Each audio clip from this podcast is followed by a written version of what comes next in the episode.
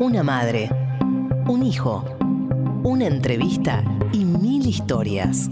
¿Qué me contás? El mejor plan de tu sábado al mediodía está acá, en el Destape Radio.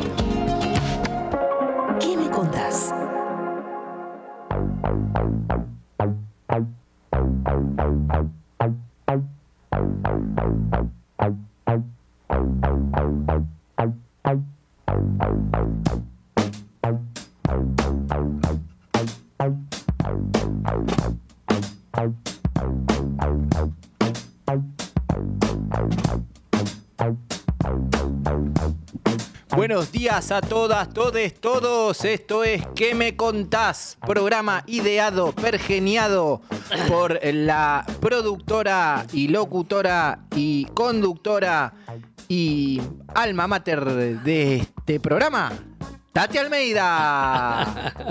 No, querido, con vos y con este estupendo equipo de producción que tenemos. Bueno, como todos los sábados, acá estamos en el Destape, en nuestro programa ¿Qué me contás?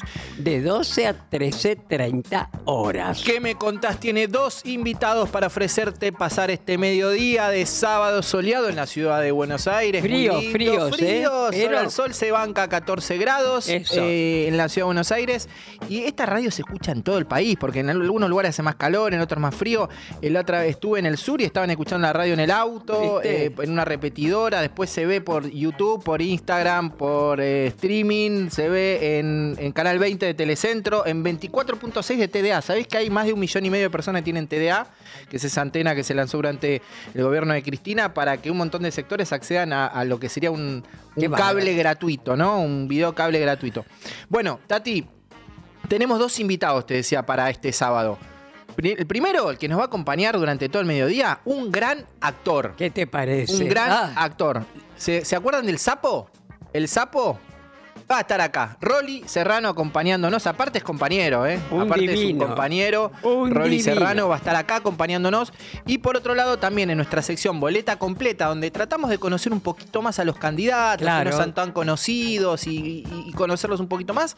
Delfina Velázquez, candidata a legisladora por Unión por la Patria, va a estar en nuestra sección Boleta Completa. Una piba muy joven, ¿eh? Muy jovencita. Y muy militante. Y, ahora, ahora la vamos a conocer mejor este, en, en nuestra sección.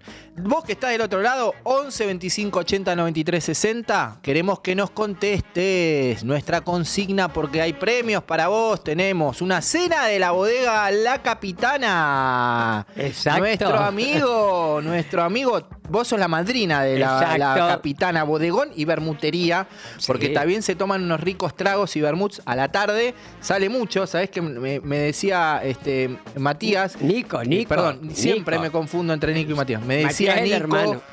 Que eh, hay mucha gente que después del laburo va a tomarse un vermut, va a tomarse un trago. Ellos están en Guardia Vieja 446. Te ganás una cena hoy, ¿eh? Una cena en La Capitana. Y no saben cómo se come y además el lugar. Es El una lugar maravilla. ambientado Totalmente con, con- con fotos de Vita. de- ambientado, exacto. y el pastel de papa. Oh, y el pastel de papa. Arroba bodegón la capitana. Y aparte, nuestro amigo Costanzo, que tiene la boutique gráfica, nos va a regalar un lapicero. En realidad les va a regalar a ustedes un lapicero. Arroba boutique gráfica SRL. Están ahí en Tacuarí 222. Podés ver todo lo que tienen ahí en el Instagram. Y para vos hay un lapicero. ¿Qué nos tenés que contestar? ¿Qué nos tenés que contestar? ¿Qué es la casta para vos? ¿Viste que está de moda ahora? Vos sos la casta, la casta esto, la casta el otro. ¿Quién es la casta para vos? ¿Mm? ¿Quién es la verdadera casta? ¿Es, ¿Somos nosotros la casta? ¿O es esta persona que nos está diciendo que todos nosotros somos la casta? ¿Quién es la casta, Tati, vos? querido, Milei. Así fácil. Con todas las letras. Fácil así. Así es. Él es la casta para vos. Ah, bueno, ni me, ni me pregunte qué es para mí, porque no quedaría bien, ¿eh? Bueno, bueno, bueno. No, es un peligro, total, total. Además, no sé, dice cosas que realmente este, este- tipo está bien de la cabeza, pero en fin, bueno. Yo creo que está bien, está muy bien y él sabe lo que está diciendo, ¿no? Eh, pero, eh, ¿sabes qué? Tenemos unas placas ahí de- del grito del sur de... de- de- ¿quién, es, ¿Quién es la verdadera casta? Porque ¿quién financia a Javier Milei? Fíjate, mira las placas. Eduardo Ernequian es uno de los ideólogos de Javier Milei. Es Ah, el que le dio el puntapié, el que le abrió los medios. Eduardo Ernequian es, es uno de los dueños de América, de América. Y él le dio el puntapié y también le dio el puntapié, como bien se retrata en el libro El Loco, Tati, que te lo recomiendo, el libro El Loco, eh, para que salía con Jesús Luis Espert y sea candidato a diputado. Recordemos que hace dos años solamente que Javier Milei está en la arena política. Hace solo dos años y hoy es el candidato más votado. Bueno, este Eduardo Nerquian es uno de los que lo catapultó a la vida política, abriéndole los medios de comunicación y abriéndole también la posibilidad de ser candidato. Otro, otro de, los, de, de los financistas es Fernando Cerimedo, consultor de marketing, aportante de la campaña de Milei de 22 millones de pesos. Otro de los, de los que financió Milei es Brown, perdón, Oh. Héctor Miguel Falvinio, jubilado de 79 años, dueño de empresas Dulcor y Smart Commerce. Aportó a la campaña 28 millones de pesos, ¿no? ¿Quiénes son estos? La casta, la casta. Mira, ¿te suena el apellido Brown? Va- vale. Brown en la Patagonia, ¿te suena Brown? Totalmente. Brown, Brown, Peña Brown, ¿te Eso. suena? Uno que fue jefe de gabinete. Bueno, Totalmente. Sebastián Brown, que es familiar de, de- de- de Marquitos Peña, aportó a la campaña 20 millones de pesos. A la campaña de Milei, estamos diciendo, ¿no? Es uno de los dueños de la Anónima. Y en la Patagonia se conoce a mucho a la, familia Brown porque es la casta de la Patagonia, la familia Brown, ¿no? Por eso estamos preguntándote a vos, ¿quién es la casta para vos? Y nos contestás al 11 25 80 93 60 y después, bueno, están los premios y demás. Tenemos una publicidad nueva que queremos saludar a Provincia Seguros, Tati, Ay, sí. que está bancando este programa. Exacto. Este, y queremos saludarlo porque Saludar y se- agradecerle y agradecer, agradecer a Provincia Seguros. Escuchamos. Ahí, cuando te subís al auto, mientras remodelas tu casa o cuando abrís tu negocio todos los días. Te acompañamos en cada momento de tu vida para que puedas desarrollar tus proyectos con la tranquilidad y el respaldo de siempre. Llama al 0810-222-2444. Consulta con tu productora o productor asesor de seguros. Ingresa en provinciaseguros.com.ar o seguinos en nuestras redes sociales. Provincia Seguros, una empresa del Grupo Provincia. Número de inscripción 499, Superintendencia de Seguros de la Nación 0800 666 Escuchar todo lo que hay para decir. ¿Qué me contás? Bueno, seguimos con más que me contaste Tati. Eh, te quería contar algunas de las cosas que tenemos esta semana. Muchas, porque tenemos muchas. muchas. cosas, porque las queremos decir, porque siempre nos queda poquito tiempo, ¿viste? Para decirlas al final del programa. Y vos estás en todas estas cosas que van a pasar, ¿no? En casi Por todas. ejemplo, hay una misa por el Papa. Eso. Una misa por el Papa que se celebrará en desagravio por los ultrajes al Papa Francisco en la campaña política. Lo organiza el equipo de curas villeros de Cava. Es en la parroquia Virgen de Cacupé. Esta es en la Villa 2124, ahí en- en- donde eh, empieza la villa, también el barrio de Zabaleta, ahí atrás de Parque Patricio, entre Barracas y Parque Patricio. Osvaldo Cruz 3470. El 5 de septiembre a las 11 horas. 5 de septiembre es eh, la semana que viene. La Sí. semana que viene. Sí, Es, claro. Esta, es- la semana que viene no, la otra me parece que es. Este martes no el otro. El Con lo cual esto lo vamos a volver a repetir Desde también. ya hay que ir porque es el colmo que este descerebrado haya insultado al Papa y de qué manera, de qué manera. Así que es un desagravio justamente. Bien, por eso bien, la esto lo vamos a volver ¿no? a repetir después. El viernes primero hay una señalización importante, señalización de sitios de memoria. Se señaliza el Regimiento 1 de Infantería de Patricios, ahí en, en Plaza Falucho, sería sí, ahí sí. donde pasamos Plaza todos, en Luis, Italia. Luis María Campos, Santa Fe, donde se juntan. El famoso Regimiento de Infantería de Mm. Patricios, que tiene que ver mucho con tu historia también, ¿no, Tati? Y sí, y sí, como no, bueno, tengo una historia muy larga ahí para contar, pero efectivamente son tan importantes que se sigan señalizando esos sitios porque es memoria, justamente, ¿no es cierto? Eso ayuda a la memoria y ayuda a los negacionistas. Que a ver qué nos dicen, a ver. Que Eso, nos desmienten, ¿qué nos dicen? ¿verdad? Porque ¿dónde está? ¿Dónde, dónde está el curro de los derechos humanos? Exactamente. Está ahí, ¿no? La, la señalización que ese lugar funcionó como un centro clandestino de detención. Viernes primero de septiembre, 16 horas, Santa Fe y Bullrich. Exacto. Y Bullrich. Santa Fe y Bullrich. bueno, también queremos invitarlos a algo muy importante que nos manda nuestro amigo de, de la Delio Valdés, este, Ah. Pa- Pablito, eh, su papá. José eh, Broide expone fotografías, el viejo de, de Pablo, el saxofonista de la Delio Valdés, es artista, expone fotos de la década del 70, eh, que registró él con su propia cámara, son fotos propias, y las expone en el Museo de Arte y Memoria en la, de la Comisión Provincial de la Memoria en La Plata. Esto se inauguró el 26 del 8 y va a seguir hasta el 8 del 10, así que los invitamos a esta muestra que se puede ver en calle 9, número 984, entrada libre y gratuita, Museo de Arte y Memoria de la Comisión Provincial de la Memoria. Qué Así que- maravilla. Hay que ir, sí. hay que ir, hay que ir. Bueno, lo último que les pasamos, antes de escuchar un poquito de música, se viene un evento por el Día Internacional del, del- del Detenido Desaparecido en la casa de las madres, en las casas de las madres en la ex ESMA. Eh, se- el, el evento se hace este miércoles. Eh, Bueno, como- le- te cuento. ah, te contame cuento. vos. Te- dale, mejor vos, te sí. cuento. Estamos viendo ahí el, el afiche, mira. Sí, justamente el evento es en la casa nuestra de las Madres de Plaza de Mayo, línea fundadora. El 30 de agosto es el Día Internacional del Detenido Desaparecido.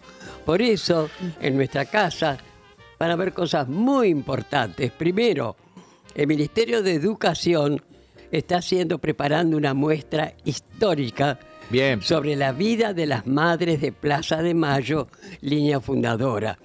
Todos los organismos tenemos un edificio, planta baja y primer piso. Bueno, en el primer piso de nuestra casa, justamente, ahí ya se empezó a preparar la muestra.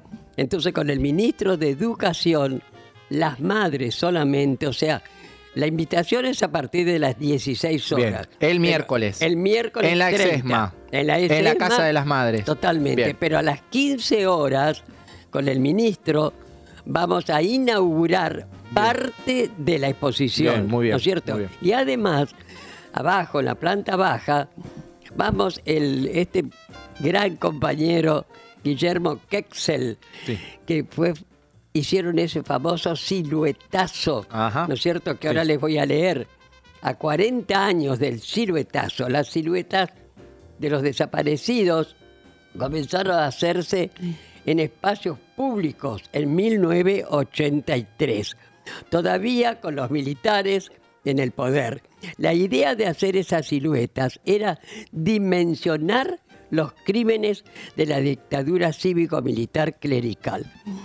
Esta idea había surgido en el taller que compartían tres artistas plásticos, Julio Flores, Rodolfo Acharebaray y Guillermo Kexel. Durante dos años habían pensado, estaban trabajando sobre esa idea, ¿no? Sí. En dos hojas mecanografiadas, estos tres artistas se acercaron a las madres, a nosotras, para proponerles esa idea. En la previa de la tercera marcha de la resistencia, la tercera recién, ¿eh? las madres, me acuerdo que en una hora directamente, luego de debatir, aceptamos la idea.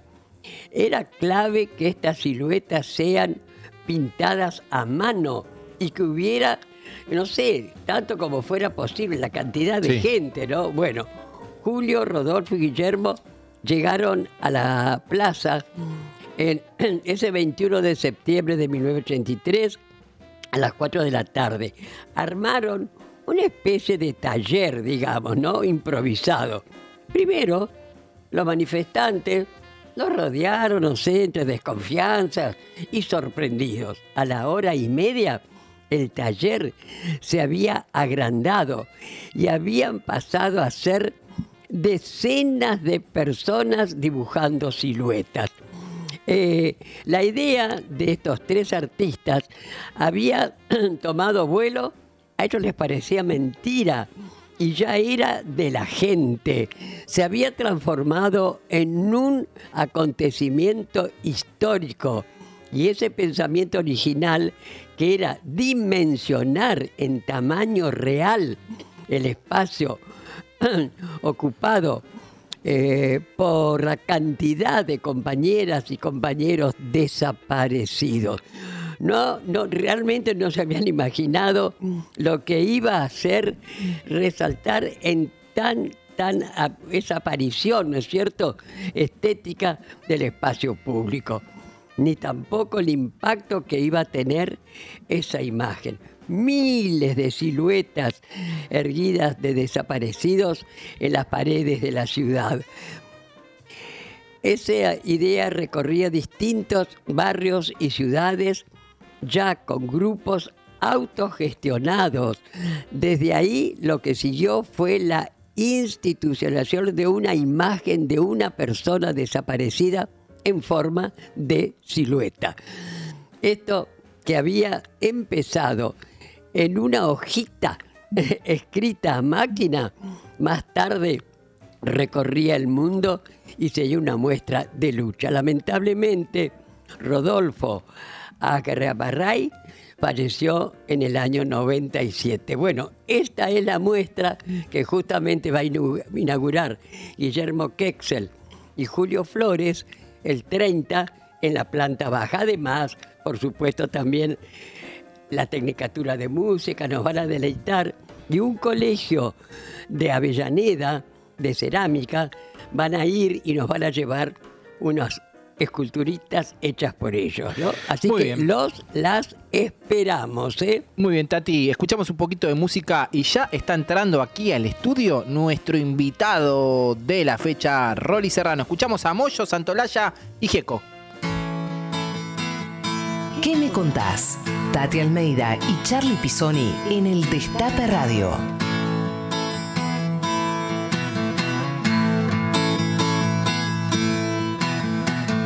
Vive cada instante como lo esencial.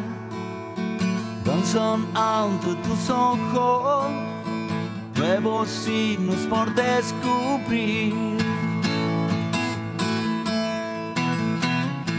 muchas manos creando todo hasta aquí. Hoy te abren las puertas a tu mundo que vas a construir.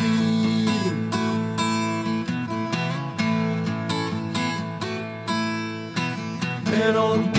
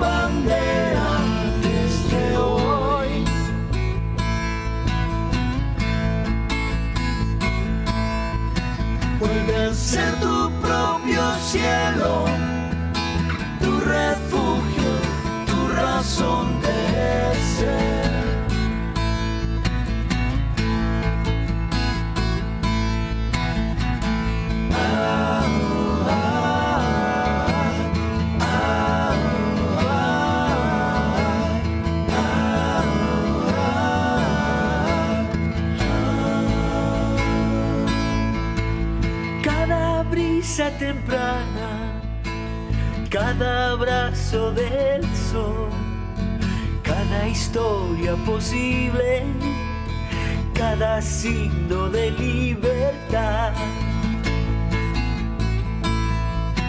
Pero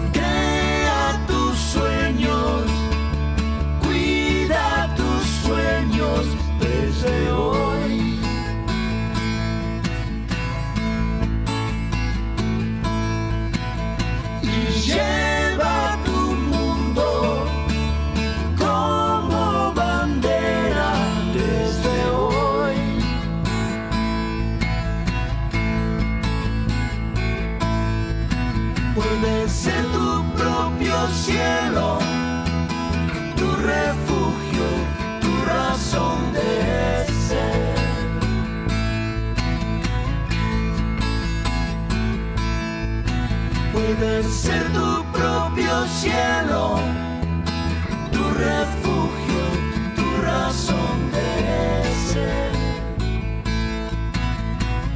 tu razón de ser, tu razón de ser, tu razón de ser. Un pañuelo como bandera y Santos en remera. ¿Qué me contás? Tati Almeida, Charlie Pisoni vos. Sí, vos. ¿Qué me contás?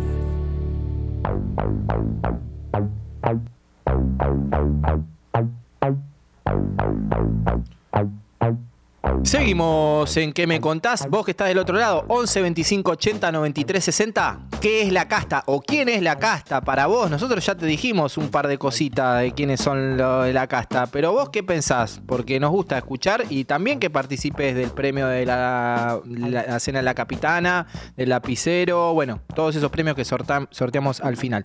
Tati, ya está nuestro invitado acá en el estudio. ¿Querés que te lo presente? dale, dale. Mirá, nació el 8 de abril de 1955 en la provincia de Salta. Conoció la violencia, la soledad y el abandono, pero a pesar del dolor, su amor lo convirtió en un hombre resiliente. Vivió en Barcelona, fue titiritero, pasó un por un rato se puso la 10 y fue un tumbero marginal, el rata y un roto de amor. Él es un actor de cine, TV y teatro, un artista comprometido. Está acá con nosotros el invitado del día de hoy es...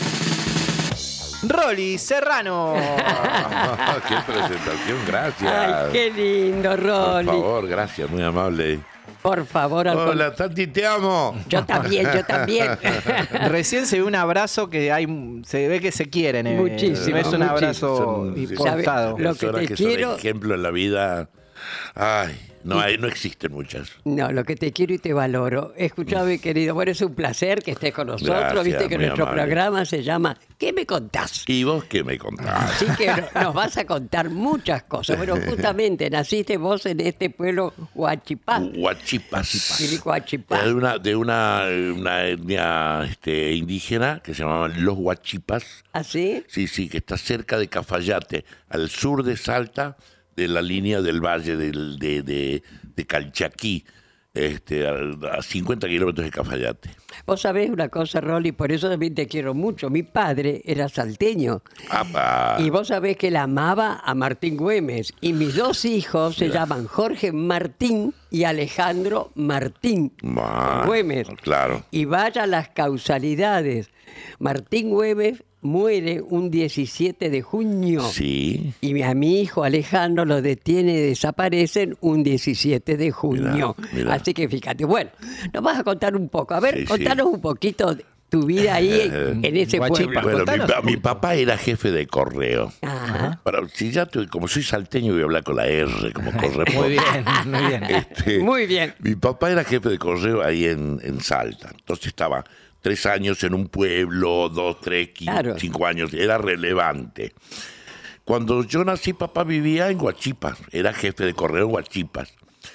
Este, había un, un río que cruzar muy grande con un puente antes de llegar al pueblo y este y había llovido muchísimo y es- había roto el, el puente entonces no podía entrar este el médico no podía entrar nadie un pueblito de 200 habitantes y mi papá fue mi, por- mi partero. No. Digamos, él, sí, él, él me hizo nacer a mí. Y hay una historia hermosísima porque cuando el guardahilos, digamos, el hombre que, que, guarda- que cuidaba los hilos del telégrafo, trabajaba ahí en el correo, le dice a mi papá, che, bueno, nació el chango, él estaba ahí con él. Le dice, anda a anotarlo, tenía que cruzar el- la plaza y estaba enfrente el- El la sí. municipalidad. Claro. Este, ¿viste? el pueblito, municipalidad, al otro lado la iglesia, la comisaría y, mi y el correo. Entonces, este, sale a, a- a cruzar para la plaza y se encuentra con gente, eh, nació el chango, nació el hijo del jefe, que esto, que lo otro, ¿no? Y se demoró un tiempo en llegar. Bueno, llega al registro civil o a la municipalidad, dice, vengo a anotar el hijo del jefe, y dicen, eh, nació, bueno, bueno. Hijo de don Neldo Serrano, eh, doña Marcela Rodríguez, ¿y cómo se llama el chango? Ah, ¿cómo me dijo? Y él, ah, me dijo algo de Mi papá le había dicho ponerle Orlando Serrano. Entonces dijo algo, como algo de Lando, algo de Lando. Rolando será, bueno, metele Rolando. Así que ahí fue que me cambió el nombre y nació Rolando. Ay, Dios mío. Sí. Aparte, escuchamos, eh, dijiste, el, el guarda hilos, dijiste. El Guarda hilos, Guarda sí. hilos, o sea, profesiones que ya no existen más. Ya A no ver, existe, no claro. había celulares, chiques, no había teléfono, no había computadora, había, no había PlayStation. Había telégrafo, Telégrafo, un claro. guarda hilos, una persona que está encargada de que los hilos no de se que los corten hilos se para que llegue la comunicación. El campo, la lluvia, los vientos, zonas muy inhóspitas. Claro. cae un árbol, te cortan los hilos. Digamos, entonces el tipo andaba siempre a caballo con sus equipos y arreglaba los cables que se encontraban. Bueno, ¿qué es lo que te gusta de esa, de esa salta de, de tu infancia? De- vos volvés todo el tiempo. ¿Qué es lo sí, que más voy, te voy gusta muy de esa seguido, salta? voy seguido. Ya no tengo familia en Salta. Para lo último que me quedaba era mi papá, que ya, ya, ya no está más. Este, Salta, yo creo que lo que tengo es la esencia en Salta. Mm. Sigo siendo el, sal- el salteño. mm, Es más, digamos, yo a veces me defino como salto porte cordobés.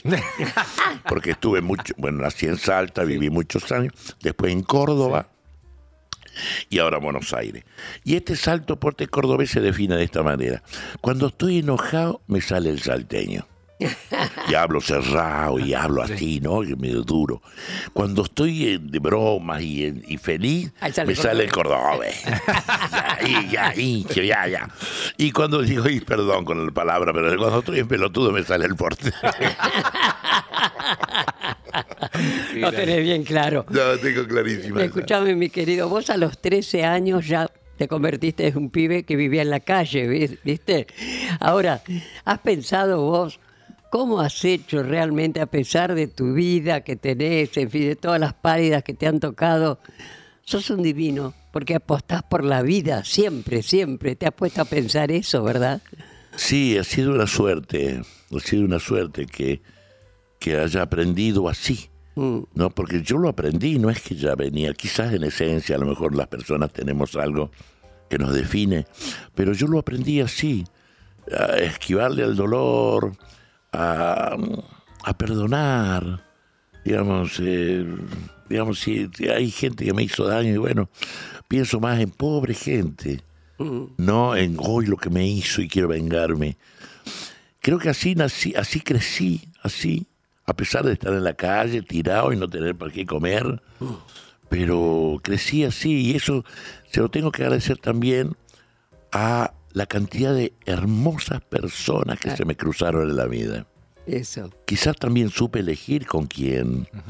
Quizás a lo mejor aprendí, a ver, por este camino no me gusta, voy a ir por acá. Claro. Voy por ahí y era, a lo mejor no era lo mejor, pero era mejor que lo otro que podía haber sido más dañoso. Y para eso mí. te lo dio la calle, querido, no te lo dio la universidad. Sí, sí, es verdad, es verdad, es Claro, verdad. Desde ya. La calle es un, como decía un amigo, decía, yo todo me lo dio la calle, que soy un adoquín. Le ponemos humor. Eso. No, yo eh, sinceramente es eso. Cuando se habla de resiliencia, Eso. a mí me, me duele un poquito, aunque la acepto y entiendo de qué se trata.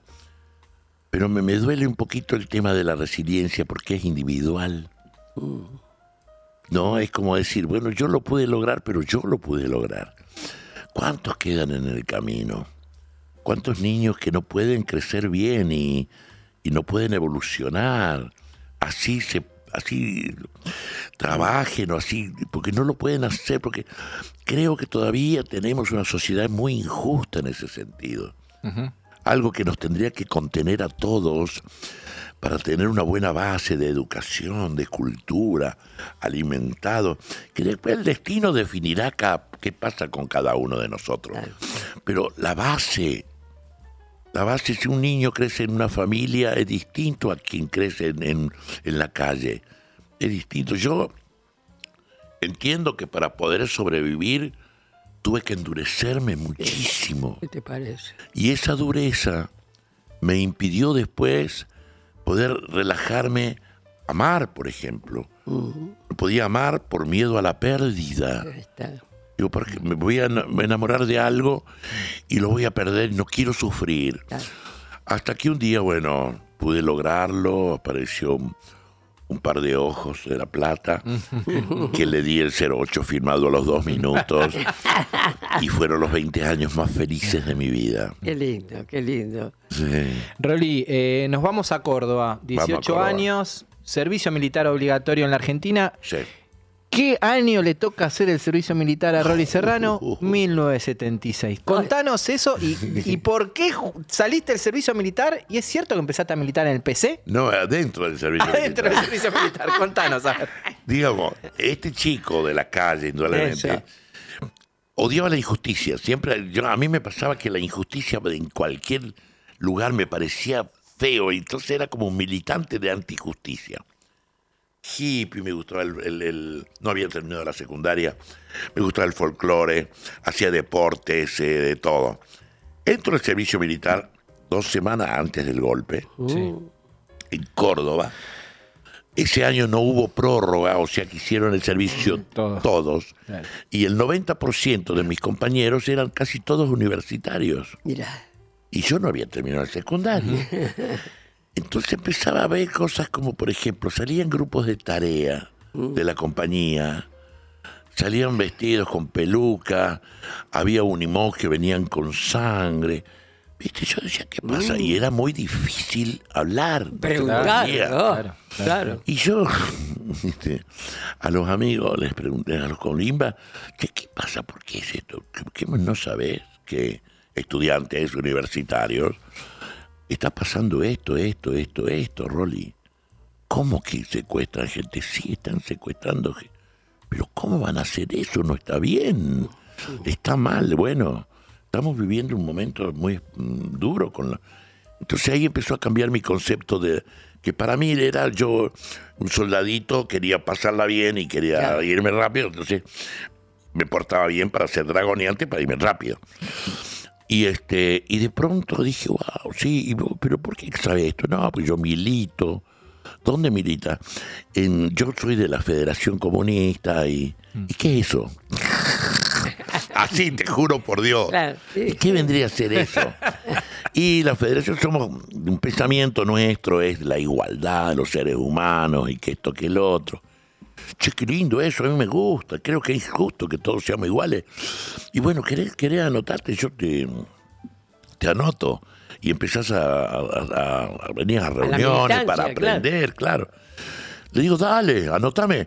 Y ahí firmé eh, dentro del cuartel Te afiliaste. firmé la afiliación a la Federación Comunista.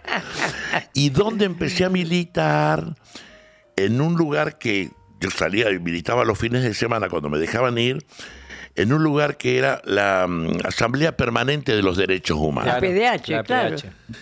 Termino el secundario dentro de la colimba y dije, yo quiero seguir militando en esto. Entonces termino el secundario y empiezo a estudiar, bien termino la colimba, empiezo a estudiar abogacía. ¿Qué Porque tal? quería especializarme en derechos humanos, en abogacía en derechos humanos. Mira, Y este, así fue como fue cambiando mi vida. qué. Y la colimba para mí fue fundamental en ese sentido. Claro. Injusta en otro, pero para mí en ese sentido fue muy bueno. Exacto. Tati, ¿escuchamos un poquito de música? ¿Cómo no? El, el invitado eligió a Mercedes Sosa, Eh, este, hablando, hablando de- del Partido Comunista, de los derechos humanos, gracias a la vida, un tema que evidentemente este, tiene que ver con tu historia Sí, sí, sí. y seguramente y también con la de Tati. Oh. Que estamos acá, que tener acá ustedes dos, que estén aquí y que sigan presentes. Eh, vamos a escuchar a la Negra Sosa. Vamos. Dale. Qué lindo. Gracias a la vida me ha dado tanto, me dio dos luceros que cuando los abro, perfecto distingo lo negro del blanco y en el alto cielo su fondo estrellado y en las multitudes el hombre que yo amo.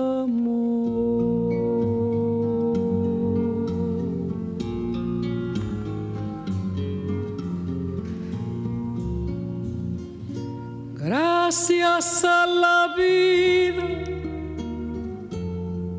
que me ha dado tanto, me ha dado el sonido y el abecedario. Con las palabras que pienso y declaro, madre, amigo, hermano, y luz alumbrando la ruta del alma del que estoy amando.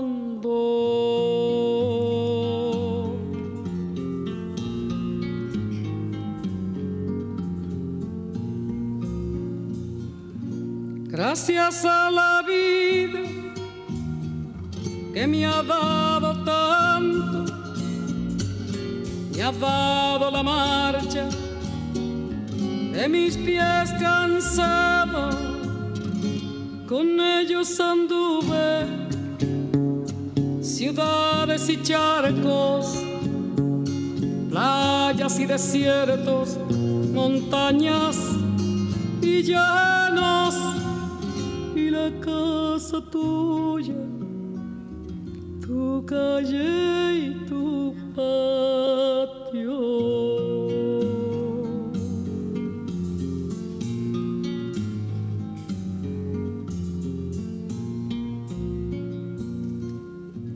Gracias a la vida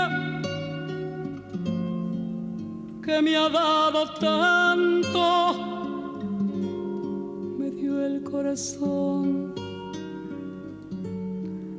agita su marco cuando miro el fruto del cerebro humano, cuando miro el bueno tan lejos del malo, cuando miro el fondo de tus ojos claros.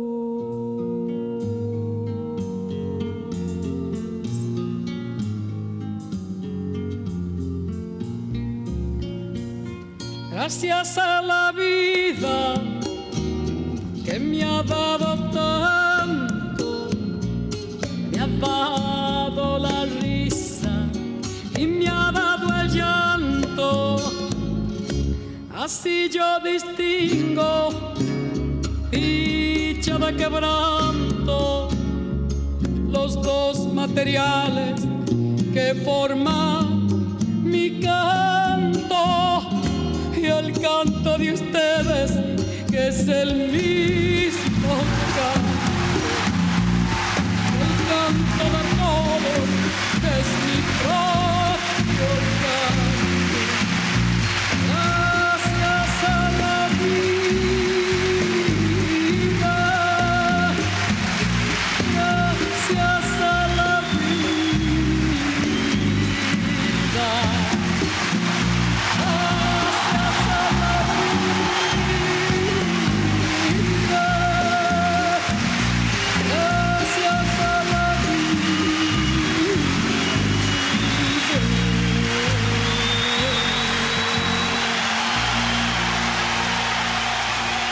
Estás escuchando a Tati Almeida y Charlie Pisoni. ¿Qué me contás? En el Destape Radio.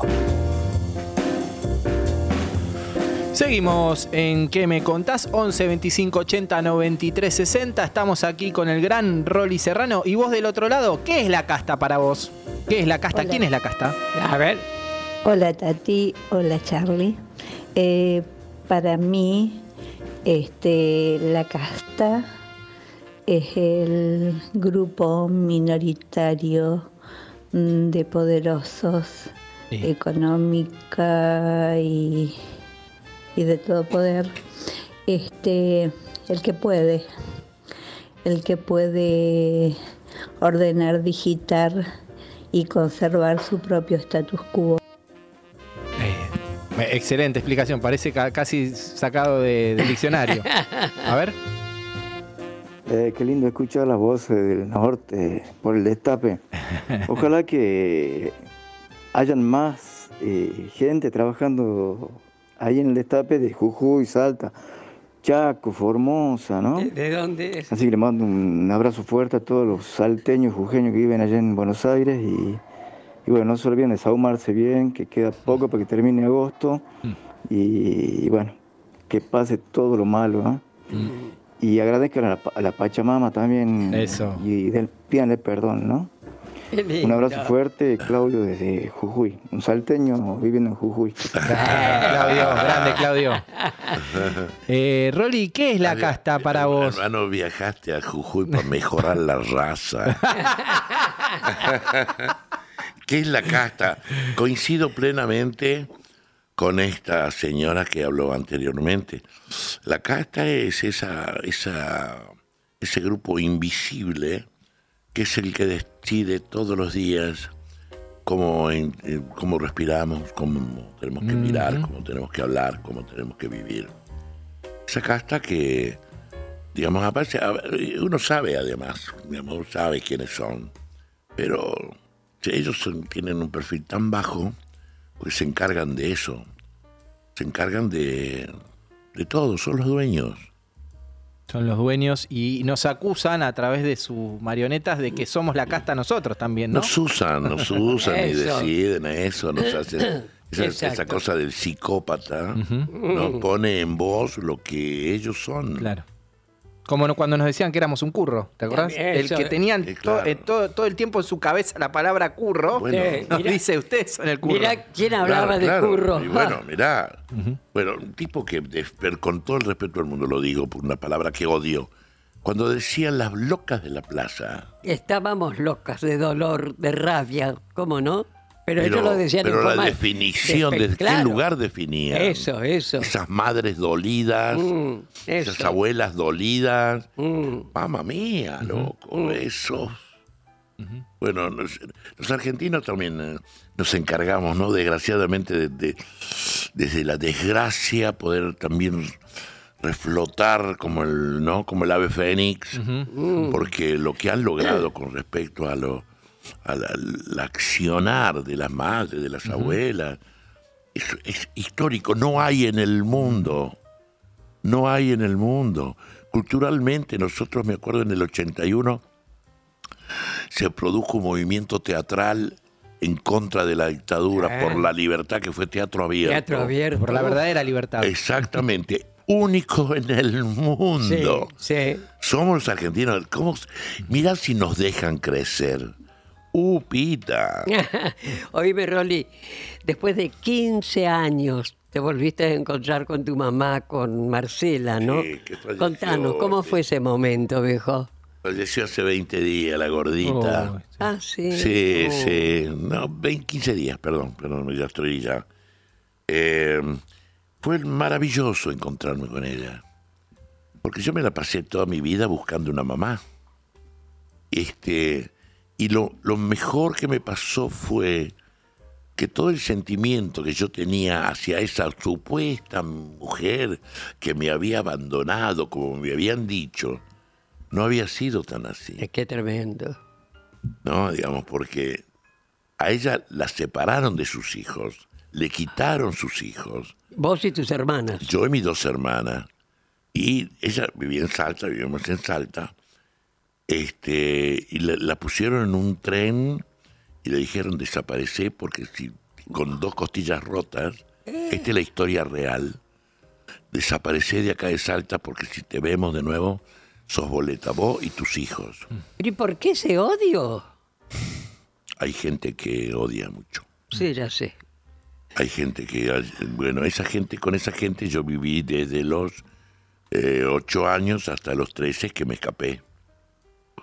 Porque a mí me, me- me- yo era rebelde, obviamente, porque no me gustaba cómo me trataban. Este, porque era rebelde, era muy rebelde. Y, bueno, ¿qué Y te me parece? pegaban más todavía, era Claro. como más me castigaban, yo más rebelde era. A mí me ataban a ti para pegarme. Me ataban las manos a una mesa para castigarme. Mm. Porque yo no dejaba que me pegaran, yo no. Era un gato, era, bueno, así crecí. Y esa gente, yo no la odio. Mm. No, no, no. Al, principio sí, quizás, Claro. ¿no? Pero después empecé a sentir este sentimiento que creo que es lo que a mí me ayudó mucho para sobrevivir ¿Y qué te bien. parece? Para ser quien sos, querido. Sí, sí. Ahora decime, ¿cuánto tiempo pasó, Rolly, entre que eras un nene callejero a llegar a esta actuación, a ser el actorazo que sos? Y bueno, este, em, yo bueno, empecé a la calle a los 13, bueno, después a- servicio militar a mí me cambió mucho porque Eso. ya también me traslado a Córdoba. Sí. Ahí empiezo a, estudiar abogacía y enfrente de, de, de- de abogacía estaba licenciatura en cinematografía, estaba em, letras y filosofía. Este, y había un... Sí, filosofía, filosofía y letras. Y la verdad es que las chicas de esa universidad eran más lindas que las chicas que estudiaban en estudiaban abogacía. Eran más jiponas, Sí. tenían rulitos en la cabeza, había, usaban yiscas, sandalias y, y faldas así jiponas eran y eran más lindas y yo cantaba en las peñas cantaba me ganaba la plata la vida cantando sí y ¿También eso? Sí, sí. Y un día este, dije, decía, me voy a estudiar cine. Y crucé y estudié cine. Ahí en la facu- cerraron la universidad, cerraron la, la- la facultad y fuimos presos todos, de, de- decano de la carrera de cine, todos los alumnos fuimos todos presos, Oh, de los cuales este, tengo dos compañeros amigos desaparecidos. Y yo, yo sal- zafé de poligrillo, porque yo era un poligrillo, en realidad no era un militante, militante, militante. Eh, Era un poligrillo que lo único que quería era que haya un poquito mejor la vida, nada más. Después aprendí más cosas. Pero ahí cambió. Y ahí cambió y ahí conocí actores y dije, uy, qué lindo. Los tomé primero como una cuestión familiar. Dije, a esto quiero pertenecer. Yo quiero un paria en general. Y, me- y el teatro fue que me, me hizo crecer, me hizo crecer, me hizo crecer. Bueno, justamente estás haciendo ahora, Rolando, un unipersonal, ¿no? Ahora, ¿cómo te sentís ante el público, sala llena, sala llena, de realmente contar tu verdadera vida, digamos, ¿no? Desde un arte ante la gente, Sí, sí. contando lo que pasaste y lo que sos, ¿no? Sí, yo no diría que es como una especie de terapia, pero bastante parecido. Y ¿no? Es como que yo mismo me estoy curando arriba de esta. Porque hay, digamos, no es casual que Rolando, el nombre de Rolando eh, tiene que ver con esto de rolar también, de dar vueltas sobre lo mismo, ¿no? Y yo, Sí. que hay cosas que todavía tengo que modificar, que tiene que ver con volver a, a ser yo. Yo, de que falleció mi mujer, me hice mucho daño. Fue un dolor muy grande perder a mi esposa y me empecé a hacer daño. Después tuve que revertir todo eso y es muy difícil. Y entonces, sí, todas las dificultades a veces, digo, bueno, sí, sí lo voy a hacer, sí lo voy a hacer, pero a veces sin darte cuenta caes. La depresión, la soledad, a veces esas cosas son difíciles de... Claro. Pero hay tanta gente que me contiene. Tu, amor, tu afecto, tu amor, tu respeto. te lo ganaste, Rolly, te lo ganaste. Ah, no. El cormillón que está empecinado en que tengo que bajar de kilos para estar mejor. Entonces, tomé esto. Es decir, que a ver, ¿qué pasa? Si no estoy pudiendo es porque no estoy queriendo. Porque no me estoy queriendo. Ahí está. Y ahí viene el rolar, el dar vueltas sobre eso. Y el afiche soy yo con, con peluca y vestido de enfermera, por el dedito así, este, que significa para mí, yo soy mi propio enfermero. Claro, claro. Todos los demás pueden van a querer curarme, pero si yo no quiero curarme no lo voy a lograr. Esta obra habla de eso.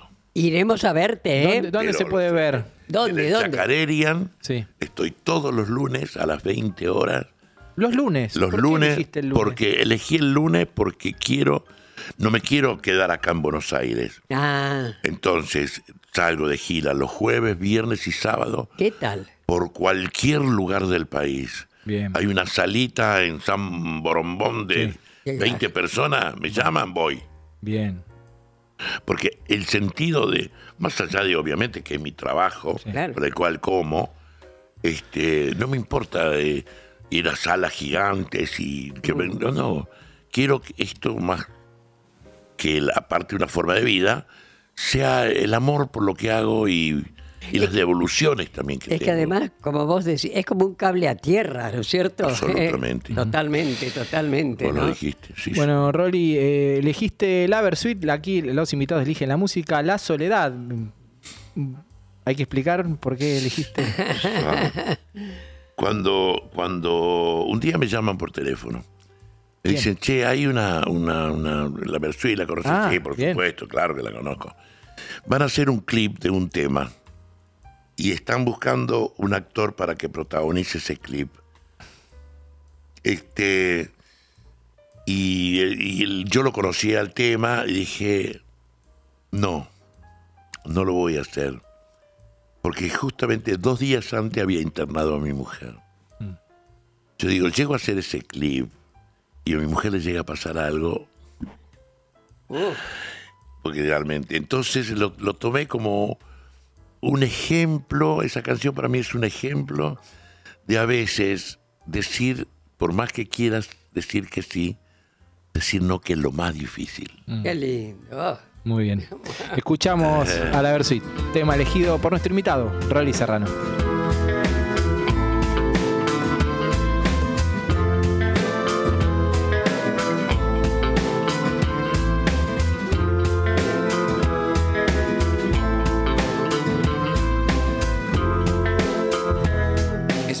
Que no te asuste este instante de sinceridad. Mi corazón vomita su verdad. Es que hay una guerra entre dos por ocupar el mismo lugar. La urgencia o la soledad. La soledad fue tan sombría que no te dejó encontrar tu naturaleza divina. La urgencia agarró esta vez, dispuesta a penetrarte, prepotente y altiva. Por la noche la soledad desespera. Por las noches la soledad desespera. Y por las noches la soledad desespera. Por las noches la soledad desespera.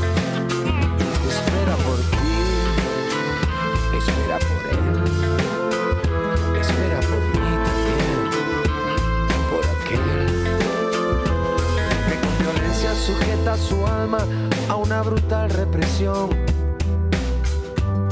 esperando apaciguarse o confía en el paso del tiempo como otra solución para encontrar la calma. Pero te pone loco en las noches, rogando entrar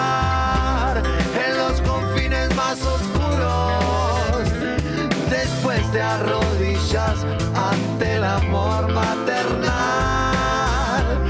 suplicando ternura. Por la noche la soledad desespera. Por la noche la soledad desespera. Que por la noche la soledad desespera. Por la noche la soledad desespera.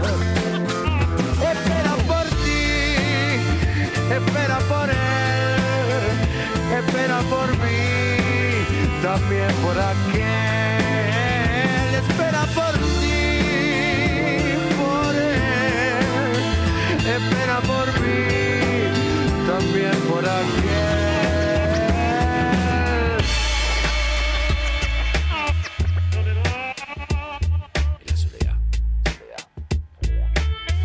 Todos los sábados al mediodía, una pregunta recorre el éter. ¿Qué me contás? El Destape. Información y análisis. Periodismo en primera persona. El Destape sin fin. Conocer para cuidarse. El fenómeno climático El Niño podría afectarnos con lluvias superiores a lo habitual. Ante lluvias intensas es importante no sacar la basura, transitar por la calle, no refugiarse cerca de árboles o postes, informarse siempre por canales oficiales. Ante emergencias, llamar al 100 bomberos, 103 Defensa Civil. Conocer para cuidarse. Gobierno de la provincia de Buenos Aires. Con el Centro Universitario de la Innovación de La Matanza, las carreras del futuro están a tu alcance. Inscribite en cudi.ar. Sé protagonista de tu futuro. Municipio de La Matanza. Lo que pasa en Argentina y en el mundo, Al instante. eldestapeweb.com. Sigamos haciendo historia. En el Banco Ciudad tenés todo para disfrutar al máximo los beneficios de la cuenta sueldo. Porque si cobras en el Ciudad, tenés tu cuenta y tarjetas de crédito bonificadas. Además, préstamos personales a tasa preferencial y promociones con beneficios exclusivos todos los días. Entra al Ciudad. Vení al banco que te banca. La renovación anual de la tarjeta de crédito será sin costo. Tarjeta de crédito y préstamo personal sujeto a evaluación crediticia del Banco Ciudad. El producto ofrecido corresponde a cartera de consumo. Para más información, ingresa en bancociudad.com.ar. Pequeños grandes hábitos. Sacar la basura de 19 a 21 horas y dejarla en bolsas cerradas dentro del contenedor negro o gris son pequeños hábitos que podemos sumar para empezar a generar grandes cambios. Juntos podemos construir un futuro mejor. Conoce más en buenosaires.gov.ar barra Ciudad Verde. Brazos abiertos. Buenos Aires Ciudad. El Destape Radio. Radio 1073. El Destape Radio.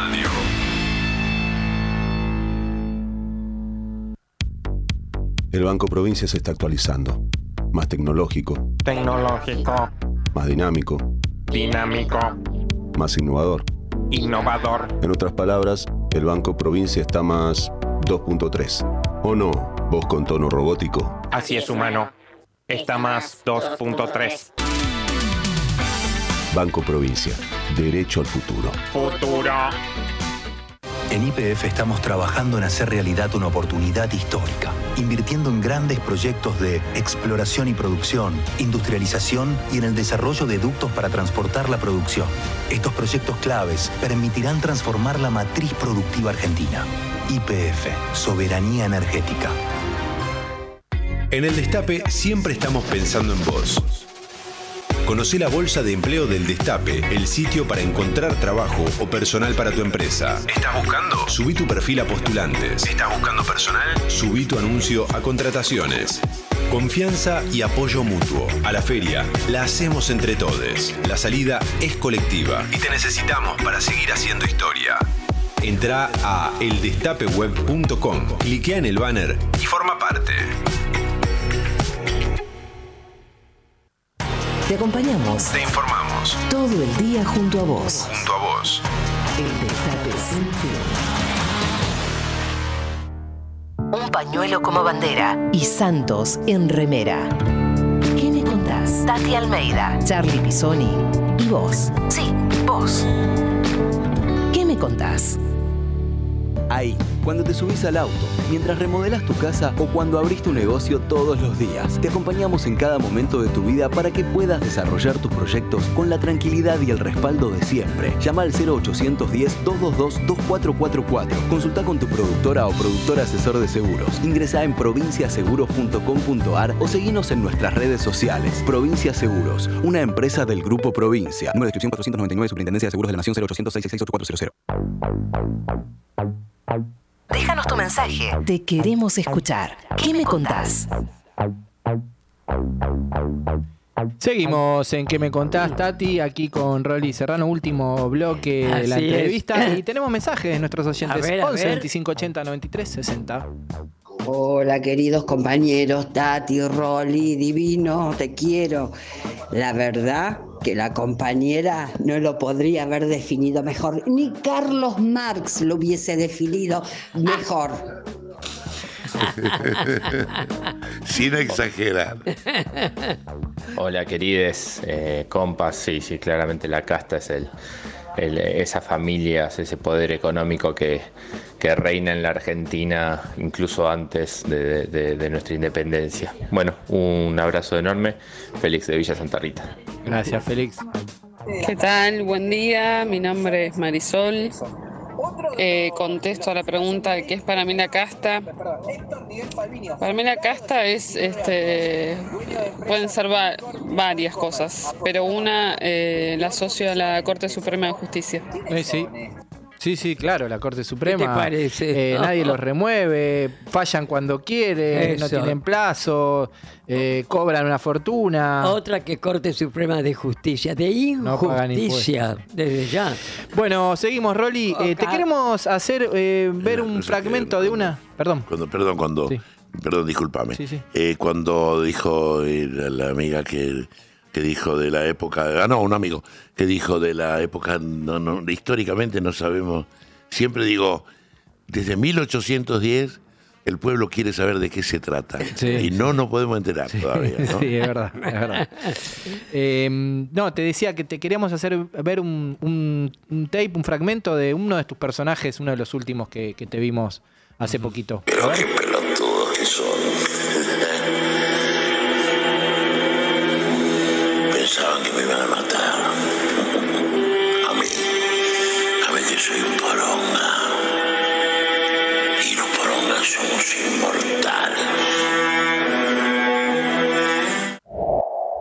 Estaba. Son inmortales, eh, decía Rolly. El sapo, eh, in- interpretaste en el sapo, en el marginal. Eh, te deben haber hecho esta pregunta, pero queremos preguntártela a nosotros. La situación de las cárceles, ¿no? ¿Vos pensás que realmente eh, el marginal reflejó lo que sucede adentro de las cárceles? Mira, yo no es que he sido de esos actores que ha necesitado vivir la cárcel para después contar, pero sí he visitado algunos lugares donde he ido a dar clases de teatro para los internos. Nunca vi una situación así, un lugar así. Sí sé que existía, es más, en el mismo lugar donde filmábamos, Caseros. que estaba en Caseros y en la cárcel de al lado, la moderna, que Sí. después la de Romano, eh, que eran siete pisos, no, sí, siete, nueve pisos, perdón. La policía no podía subir del siete para arriba, porque estaba dominado por los presos, era un sector. Y, y cuando entré a la cárcel de Caseros, que para hacer un, programa que fue un ícono, que fue Tumberos, Sí. yo ahí hacía un guardia cárcel. Entramos una semana después que desalojaron la, la cárcel de caseros. Y era atroz ver cómo vivía esta gente. Gracias a Dios que desarmaron eso, porque yo calculo que si alguien ha cometido un delito lo tiene que pagar. Pero lo tiene que pagar dignamente. Es más, muchas veces en las cárceles van a tomar clase, ¿no? a aprender, mm, delinquir. Eh, no, después lo demás es ficción, es una ficción muy, muy, muy bien hecha, pero es una ficción. Claro. Bueno, antes que nada te quiero mandar un saludo, Emilce. Gracias por escucharnos. ¿eh? Bueno, continuamos. Vos fuiste precandidato, ah, perdón, eh, precandidato a diputado por Salta, ¿no es Sí, cierto? sí. Por el frente de todo. ¿Qué te llevó a eso? ¿Y te gustaría ocupar un cargo político? Mira, en ese momento fue una- un acto de rebeldía mi candidatura. Ah, sí. Yo estaba filmando en Salta. Hace poquito sucedió esto. Sí, sí. 2021, 2019. Sí, sí, las elecciones anteriores. De la 2019. sí. Estaba filmando en Salta y estaba, pues, quien conoce Salta, está la plaza de, de- de la plaza del 9 de julio y toda la ciudad alrededor, que nosotros decimos el tontódromo porque vamos a dar vueltas por ahí por la plaza. Estaba tomando un café, yo estaba filmando, ese día descansaba, y en la plaza había una, una, una gente de los Huichi, creo que eran, Sí. este, que estaban protestando por dos cosas, estaban acampando. Una, porque la, la directora de una escuela que había creado Kirchner, una escuela hermosísima, eh, había fallecido y ellos pedían que la directora nueva sea una de las maestras Wiki, que sean de ahí, originarios. Una maestra que ya tenía como 15 años de, de historia, entonces decían, ya estaba preparada para hacerlo. Pero no, la burocracia y que esto, que el otro. Y lo otro, estaba la escuela que había creado Kirchner, al lado el poblado a ponerle 10 cuadras, son eh, eh, un kilómetro. Está el pueblo. Sí. Esta escuela, luz solar, agua potable, tenía unos tanques de agua potable. Lo que pedían era que sacaran un poquito de agua de ahí, de unas mangueras, lleven al pueblo porque ellos no tenían agua potable. Traían agua del río contaminada. Entonces, este, yo consigo una reunión con alto, alto, no voy a nombrarlos. Le digo, muchachos, ¿por qué no se le va a meter? No, changuito, así, te lo juro, sí. ¿Sabe qué pasa? Que es un presupuesto muy alto. No sale como, como en esa época, 5 millones de pesos era muchísimo. No sale como 5 millones de pesos. No tenemos presupuesto, estamos quebrados. Pero digo, es agua para esta gente. No, no, mira, vamos a ver qué hacemos, pero déjame ver. Esos días yo tenía descanso, salteño, tenía amiguitos que jugábamos al fútbol. Y entre uno de esos amigos era el hijo de un señor que era el dueño de, un negocio de construcción, la más grande de Salta. Y lo fui, a, lo fui a visitar, pero para charlar, porque me había dejado un mensaje. Y le cuento lo de los indios. Él ya era el dueño de esta casa, ¿no? Me dice, ¿qué va a hacer mañana? Y nos fuimos al otro día en camioneta con él, con dos tipos que eran agrimensores, que eran no sé qué. Fuimos hasta el poblado, vieron eso, volvimos a la ciudad. Este, a los dos días me llama por teléfono, le digo, che, ¿ya averiguaste cuál era el presupuesto? Ya está, ya lo hice. ¿Y cuánto te salió? Le digo, pero eso salía como 10 millones de pesos. ¿Sabes cuánto me salió? 150 mil pesos. No, no. Ah, ¿A vos te parece? Bueno, eso es también por lo Claro. cual la gente, por la cual mi ley se agarra y dice, "To- Claro. todo no ladri. Entonces le digo, gracias hermano. Me dice, no, ¿qué? A mí no me costó nada. Fui con un camión, puse las mangueras, lo saqué, pedí permiso y lo, y lo hice. Entonces yo pensé ahí, porque justo me habían hablado, no estaría bueno que uno le aporte de un lugar Claro. a ver si podemos cambiar algo. Y este, pero no, no llegué a hacer una buena campaña. Y sí, fui dos veces, nomás, fui ahí nomás estuviste. Sí, de- por, de por mil votos. Sí. ¿Te gustaría en algún momento...? No lo sé ahora, porque me picaba el actor de nuevo. Claro, claro. Tendría que dejarlo, porque yo creo que para eso tenía que trabajar mucho. Sí, seguro. Claro. No, no, no y, me y gustaría. dejar- dejarías tu pasión, que es el Dejaría mi teatro, ¿ah? pasión, claro. ¿Viste? No, eso. Claro, claro. Bueno, estamos llegando al final de esta No. entrevista que ha sido un placer desde ya. ¿Lo pasaste bien? Hermoso. Bueno. Hermoso. Eh, Vos sabés que no te enojes, ¿no? Pero en tu casa, en tu caso realmente hay que decir que valés lo que pesás, querido. bueno, No, es un elogio grandísimo. oíme, nos encantaría Muchas gracias. que nos contaras alguna anécdota que tendrás cantidad. Dale. Anécdota. Una, una neda, dale. Una neda. ¿Cuándo dejé de ser comunista? A ver. Venía con un amigo de la acción, eh, militábamos en la Asociación Argentina de Actores, en la Comisión Juvenil, y veníamos por la calle Callao yendo para la Asamblea Permanente que estaba ahí en, en, Corre- en Callao y Corrientes. Corri- perdóname, Rolly. La Sí. Asociación Argentina de Actores que era la triple A también, ¿no? No, sí, la- sí, la mirá, buena que- sí, sí, La qué loco. buena. Qué dicotomía. Bueno, entonces el peronista, pero de la vieja escuela de Perón, y yo era el joven comunista.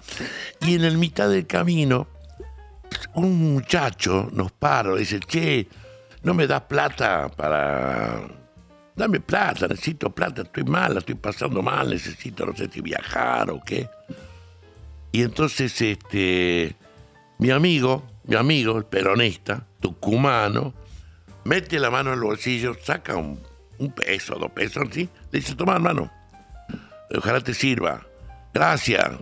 Y yo no le di. Y le digo, ¿por, qué, por le diste? Este, ah, no. Y me dice, ¿vos tenías para darle? Le digo, sí, tenía para darte, pero mi ideología me dice que yo tengo que trabajar para que no exista gente que tenga que pedir. ¿No? Entonces, por eso no, el dádiva dan los ricos. ¿no? Yo quiero dar la mitad de lo que tengo y mi- lo que tengo es trabajar por ellos. Y le digo, ¿vos por qué le diste? Porque mientras vos trabajás para cambiar el mundo, yo le doy porque no se me muera de hambre. ¿Qué tal? Mira, mira. Y ahí, ahí el comunista empezó a pensar, viste, a ver, ¿por dónde hay que ir? Rayo Gracias. peronizador de tu amigo. eh, Muchas gracias, Rolly. Ha sido un placer. Y repetí dónde estás dando. Sí. Bueno, Rolando. con Rolando, una obra hermosísima, es un unipersonal, escrito por Alfredito Meña. Y este estoy en el Chacarerian todos los lunes, 20 horas, Nicaragua 5565. Ahí Bien, iremos. O sea, y quiero bye. colaborar también, contar que estoy colaborando con una con un emprendimiento familiar que se llama Pancitas Llenas. Sí. Pancitas Llenas es una empresa que fabrica eh, pasta, que es muy Sí. conocida, del la- Oralí se llama. Sí. Este señor argentino destina casi, no sé si el 50% de su ganancia, pero gran parte de su ganancia en darle de comer a los niños. Bien. Qué maravilla. A comedores, lleva sus pastas, paga gente para que cocinen, para que trabajen.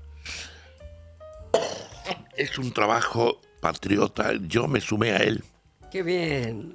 Y digo, así que todo lo que él necesita, yo voy, a veces acompaño.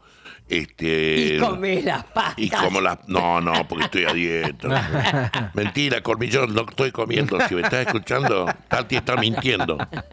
Pancitas llenas, las buscamos en las redes Sí, para, sí, para poder eh, colaborar. porque es un emprendimiento Bien. de gente, de gente que vale la pena. Qué Bien, lindo, qué lindo. Muy bien.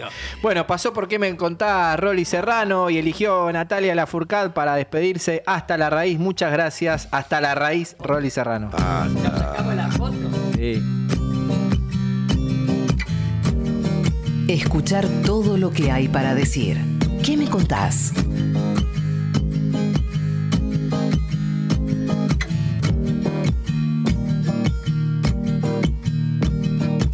Sigo cruzando ríos, andando selvas, amando el sol. Cada día sigo sacando espinas de lo profundo del corazón. En la noche sigo encendiendo sueños para limpiar con el humo sagrado cada recuerdo. Cuando escriba tu nombre en la arena blanca con fondo azul, cuando mire cielo en la forma cruel de una nube gris, aparezcas tú. Una tarde subo una alta loma, mire el pasado, sabrás que no te he olvidado. Yo te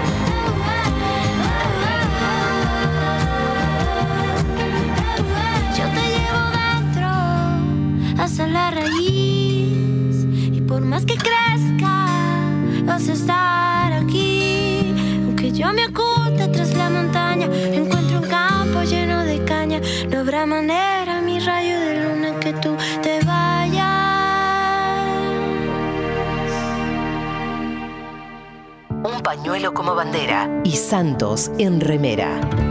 ¿Qué me contás? Tati Almeida, Charlie Pisoni y vos. Sí, vos. ¿Qué me contás?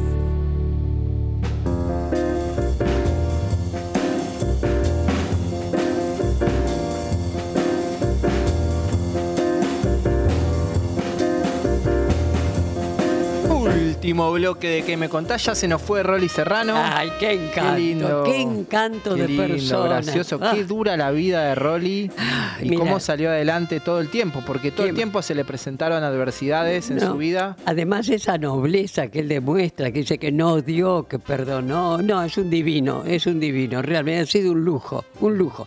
También es un lujo ahora que esta niña tan mona que la tenemos, ¿verdad? Sí, aquí en nuestra sección Boleta Completa, donde conocemos un poquito más sobre nuestros candidatos, candidatas. Hoy tenemos aquí a una joven candidata legisladora que te la presento. Mira, nació el 5 de abril de 1990, es del barrio de Villa del Parque, la Comuna 11, hincha del bicho. Este, comenzó a militar a los 16 años en una agrupación barrial, después en la Cámpora, donde milita actualmente. Fue comunera y actualmente candidata a legisladora. Está con nosotros Delfina Velázquez. ¿Cómo te va? Muchas gracias, ¿cómo están? Muchas gracias por la invitación, un, un lujo total, la verdad, poder estar acá.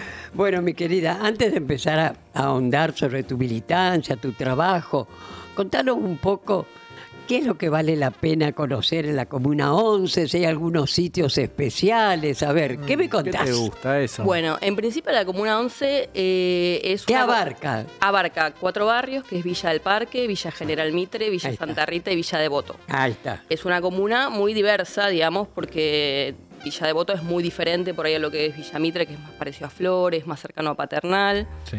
Tenemos la cancha del bicho, Sí. en principio. Y aparte Eh, Villa Mitre y Villa Santa Rita son dos barrios que le dicen, soy ¿dónde vivís? En Paternal. Exacto. ¿Dónde vivís? En Villa, nadie, muy poca gente dice, vivo en Villa General. Total. Bueno, yo viví siempre en Villa General Mitre y decía vivo en Paternal, porque Claro. antes de las comunas, eh, de la división por comunas, no estaba tan, tan conocidos algunos barrios, digamos, era, era, se decían genéricamente algunos barrios. Eh, y Villa, como decía Villa Santa Rita y Villa Mitre, no son tan conocidos. Tenemos un problema importante en nuestra comuna, que tenemos un barrio que no tiene plaza, que ¿Cuál? es el único barrio sin plaza, que es Villa Santa Rita, que, Ajá. que bueno, ahí eh, desde la comuna los vecinos y vecinas y los comuneros y comuneras vienen, vienen peleando por la plaza en Villa Santa Rita. Es una característica importante que no la puedo dejar de decir. Mm. Y bueno, es un, es un barrio muy, muy icónico respecto de, de Diego, del Diego Claro. Y eh, de Papo, porque- ¿no? También. Y de Papo también, eh, pero bueno, Diego vivió su primera casa que tuvo con el club fue ahí en, en Villa del Parque, después, bueno, seguro La Habana está también Sí, en la Comuna sí, 11, sí, ¿no? Eh, así que bueno, es una comuna muy linda, yo la quiero mucho, nací ahí, Claro. viví siempre y sigo viviendo actualmente. Otro problema que tenemos es que no nos llega el subte, así que bueno, eh, ahí... Hay vecinos que no quieren tanto el subte Es en verdad, Villa Devoto, ¿eh? es Ojo, verdad, sí, ¿no? sí, sí, es cierto. Pero bueno, quizás Villa Devoto porque tiene otras características, pero bueno, lo que es Villa Mitre, Santa Sí. Rita, eh, tiene Bueno, nos habían prometido 10 kilómetros de subte por año, ¿te acordás? Ya te- deberíamos ir por los ciento y pico Sí. más o menos. en la línea G iba a La llegar a la Comuna G, 11, nunca existió. Sí, sí. Ya más o menos cruzando la plata estaríamos con la línea 100, sí, con sí. Mauricio y Horacio. Escúchame, La Delphi, ahora... G se quedaron con las ganas. Con las ganas del subte nos quedamos, tal cual. Sí, bueno, sí. ahora sos candidata a legisladora por toda la ciudad. Me imagino que estás pensando en, en- eh, tenés propuestas, ideas. Pero contanos antes eh, cómo empezó tu militancia. Empezaste muy jovencita. ¿Qué es lo que te llevó a, a militar y, y dónde? Bueno, en principio, eh, obviamente, eh, muy marcada por una historia, por mi historia familiar, que bueno, es la historia de nuestro país, que tiene que ver con, bueno, mis viejos eh, fueron detenidos en los años 70, mi tío es un compañero detenido desaparecido y ellos fueron militantes, son militantes actualmente también, pero lo, más particular empezó un poco en la escuela, ¿no? En, en el centro de estudiantes, digo, creo que es importante quizás en esto de convocar a la militancia tener en cuenta la importancia de, de las ganas que generan la posibilidad de generar transformaciones concretas en, en lo que está cerca, ¿no? en lo que está alrededor de uno mismo. Y por eso eh, el Centro de Estudiantes es un lugar eh, muy interesante para arrancar, porque es un lugar donde puedes eh, generar cosas eh, más tangibles ¿no? en tu Ujú. día a día. Empecé en la escuela, después me acerqué a través de, de compañeros y compañeras que conocía la militancia en el sur de la ciudad de Buenos Aires, eh, en, particularmente de la Villa 2124. Empezamos ahí con un, con un merendero, con un comedor. Eh, bueno, y a partir de ahí, eh, de la tarea quizás más social y más eh, desde el centro de estudiantes, empecé a acercarme a, la, a la cuestión más política a partir de la convocatoria que hace Néstor allá en 2003-2004 a las juventudes a formar parte no solo de la tarea social, sino volver a recuperar la política como herramienta, volver a acercarse, vol- que los, los partidos políticos vuelvan a llenarse de vida, vuelvan a llenarse de participación y a partir de ahí nos empezamos a, eh, a juntar con otras organizaciones. Bueno, ahí, ahí nos conocimos eh, en aquellos tiempos y bueno, a partir de eso arranca la historia quizás más reciente. Justamente ahora las pasos demostró el desconforme total que hay con los políticos y la política y preocupa a los jóvenes, los que han votado, ¿no? Bueno, justamente, ¿qué se puede hacer para revertir la opinión de esos jóvenes, no? Total. Mira, en principio me parece que hay que escuchar, ¿no? Que hay que, que, hay Sí. que tomarse la tarea de escuchar qué es lo que esos pibes y pibas están, están planteando, están transmitiendo. Como vos bien decís, Tati, hay una desconexión muy grande, eh, un diálogo muy cortado ¿no? entre, entre la sociedad y las, y las referencias políticas. Obviamente tiene que ver con, con ya eh, siete años, digamos, de, de no poder resolver determinadas cuestiones eh, vinculadas a, a lo más básico, ¿no? que tiene que ver con poder vivir bien, por poder, con poder tener determinados derechos eh, básicos eh, resueltos y desde, desde el macrismo, obviamente, con la vuelta del FMI, todo lo que ya sabemos, y también con un gobierno nuestro que quizás no, no, estuvo a la altura de resolver determinadas cuestiones. Cristina ya lo había dicho, ¿no? Después de, de la frustración que generan los cuatro años de, de macrismo en términos de representación política, si volvíamos a tener una, una experiencia que no fuera buena en términos de representación, las consecuencias iban a ser, iban a ser malas. Y bueno, aquí estamos ante una sociedad que está teniendo eh, esto que decís vos, como mucha, mucha distancia con lo que es la representación política. Y entonces primero me parece que hay que escuchar. Bueno, y justamente a la tarde se hace una convocatoria en el Parque Rivadavia que se llama ¿Qué carajo hacemos? Hoy. Hoy a las, sí, a las 4 de la tarde en el Parque Rivadavia. Están, se están convocando desde distintos sectores, no necesariamente mm, que militan orgánicamente en una organización, pero sí de jóvenes que, que están queriendo pensar eh, cómo hacer para que más allá de las diferencias y las dificultades no tengamos un gobierno eh, que empeore, por supuesto, la situación ¿Por tanto no- social como ¿Por qué económica. no repetís la hora, el motivo y el lugar, por favor? 4 de la tarde, Parque Rivadavia, hoy. Eh, ¿Qué carajo hacemos? Se llama la convocatoria. ¿Se entendió? ¿Eh? ¿Se entendió la convocatoria? Es bastante claro. y Creo que, creo que es momento de mensajes claros Eh, también. ¿no? por eso, exactamente. es- creo que se está buscando un poco eso también, mensajes claros, que estemos hablando hacia la sociedad y no hablándonos entre nosotros, quizás quienes participamos en política. Claro. Eh, así que esto, y me parece que hay que tener mensajes contundentes y hay que dar señales claras de, de que desde el peronismo por lo menos queremos seguir gobernando para la gente y no para los sectores Mm. eh, privilegiados. Bueno, uno de los temas de agenda de campaña de Unión por la Patria es eh, la situación habitacional, particularmente la situación de los alquileres en la Ciudad de Buenos Aires, un déficit que tiene hoy la Ciudad de Buenos Aires. Esta semana se, se aprobó, tuvo media sanción en el Congreso, una ley de alquileres promovida por Juntos por el Cambio, mi ley dio quórum también a esa ley. Este, ¿Qué pensás al respecto de este tema? Y no, bueno, particularmente eh, yo puedo hablar quizás por la ciudad de Buenos Aires, es una situación sumamente crítica. Eh, viene creciendo el porcentaje de, personas en la ciudad de Buenos Aires que alquilan, ya está superando el 50%, pero sobre todo viene creciendo el porcentaje eh, que implica el alquiler al respecto del sueldo, ¿no? O sea, ya, ya ha pasado el 50-60% del sueldo lo que es un alquiler. eh, y la verdad es que en, el caso de la ciudad, digo, más allá de las, de las eh, cuestiones eh, a, repensar o, o a pensar de otra manera que tenía la ley, sí estaba orientada por lo menos a controlar determinadas cuestiones al respecto de, bueno, lo que ya sabemos, ¿no? Cantidad de años de contrato, que ahora con la nueva modificación, que bueno, igual falta todavía la aprobación en el Senado, se reduciría, y sobre todo cuál es el índice con el cual se también se, se determina el monto del alquiler. Eh, y en la ciudad no tenemos, eh, digamos, es un descontrol. Sí. Eh, o sea, lo maneja directamente el negocio inmobiliario. Eh, están, están cada vez más, los, los inmuebles cada vez más eh, dolarizados Mm. eh, y no, no, hay ninguna, no hay ninguna herramienta que puedan tener los inquilinos en la ciudad de Buenos Aires eh, para, para tener alguien que defienda su bolsillo y esa situación es cada vez más crítica. Bueno, está también la situación de los alquileres temporarios, Qué Airbnb y demás, que bueno, eso también hay que, en todo el mundo ya se está pensando cómo regular esa situación y en la ciudad no, no puede ser una parece? excepción. Y además tenemos, eh, bueno, una situación habitacional muy crítica, la desigualdad que conocemos que tiene la ciudad del sur con el norte. Eh, no solo de falta de urbanización, sino también de una gran cantidad de personas en situación de calle Sí. en la ciudad más rica del país. Así que la situación acá en particular es, es realmente crítica. Totalmente. Bueno, el Frente de Todos tiene 19 bancas actualmente, ¿no es cierto?, en la legislatura porteña. Y hay varios que ya se van, ¿no es cierto? Ahora, ¿qué trabajo están haciendo para poder mantener esas bancas, no? Bueno, en principio esto, digamos, nosotros eh, como frente tenemos una plataforma, bueno, creo que estuvo Leandro Sí, estuvo Santoro acá, Sí. eh, con algunas prioridades que estamos planteando como, como las que nos parecen que después de 16 años de gobierno eh, de Juntos por el Cambio, llamado actualmente en la ciudad, no se han resuelto, sino que han em- empeorado. Y bueno, un poco primero plantear cuáles son nuestras prioridades que tienen que ver con la vivienda, como bien hablábamos, que tiene que ver con la cuestión de las vacantes, eh, que es una situación también sumamente Sí. escandalosa que tiene que ver con la situación de salud mental, que después de la pandemia se ha, ha- ha quedado muy a las vistas que es, algo, es una deuda importante y que en la ciudad la verdad es que es algo que no, no se viene trabajando, no con seis turnos, hay solo dos ambulancias de salud mental en toda la ciudad, eh, que tiene que ver también con la cuestión del transporte, bueno, como decíamos, la falta de, de subte, que, ti- que tiene que ver con las personas en situación de calle, sobre todo vinculado a la agenda social.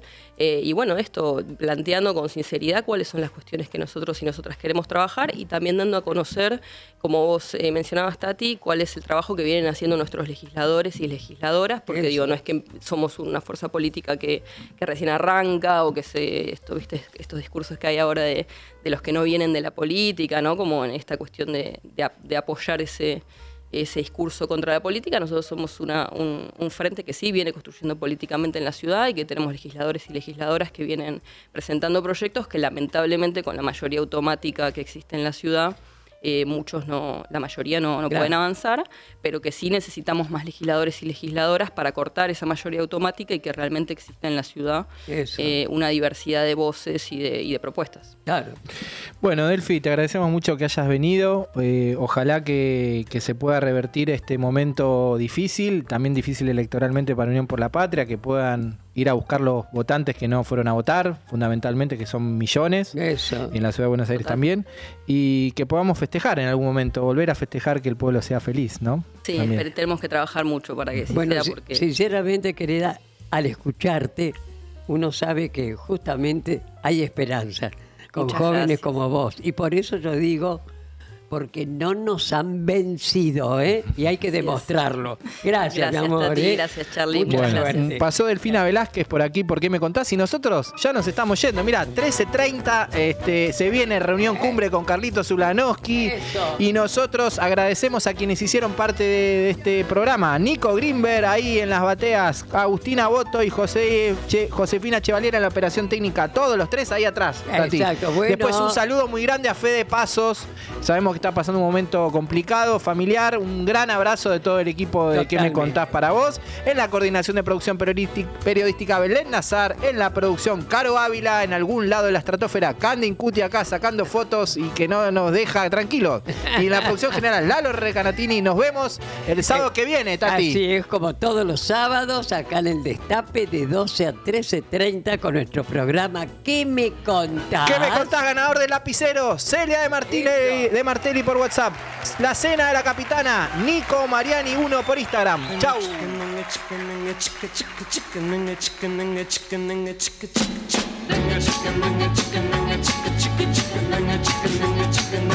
Compañeros, siempre fuimos compañeros, la la la la la la la la la Compañeros, siempre fuimos compañeros, Nos volvemos a encontrar el próximo sábado a la misma hora y en el mismo lugar cuando Tati Almeida y Charlie Pisoni abran la charla preguntando ¿Y vos? ¿Qué me contás?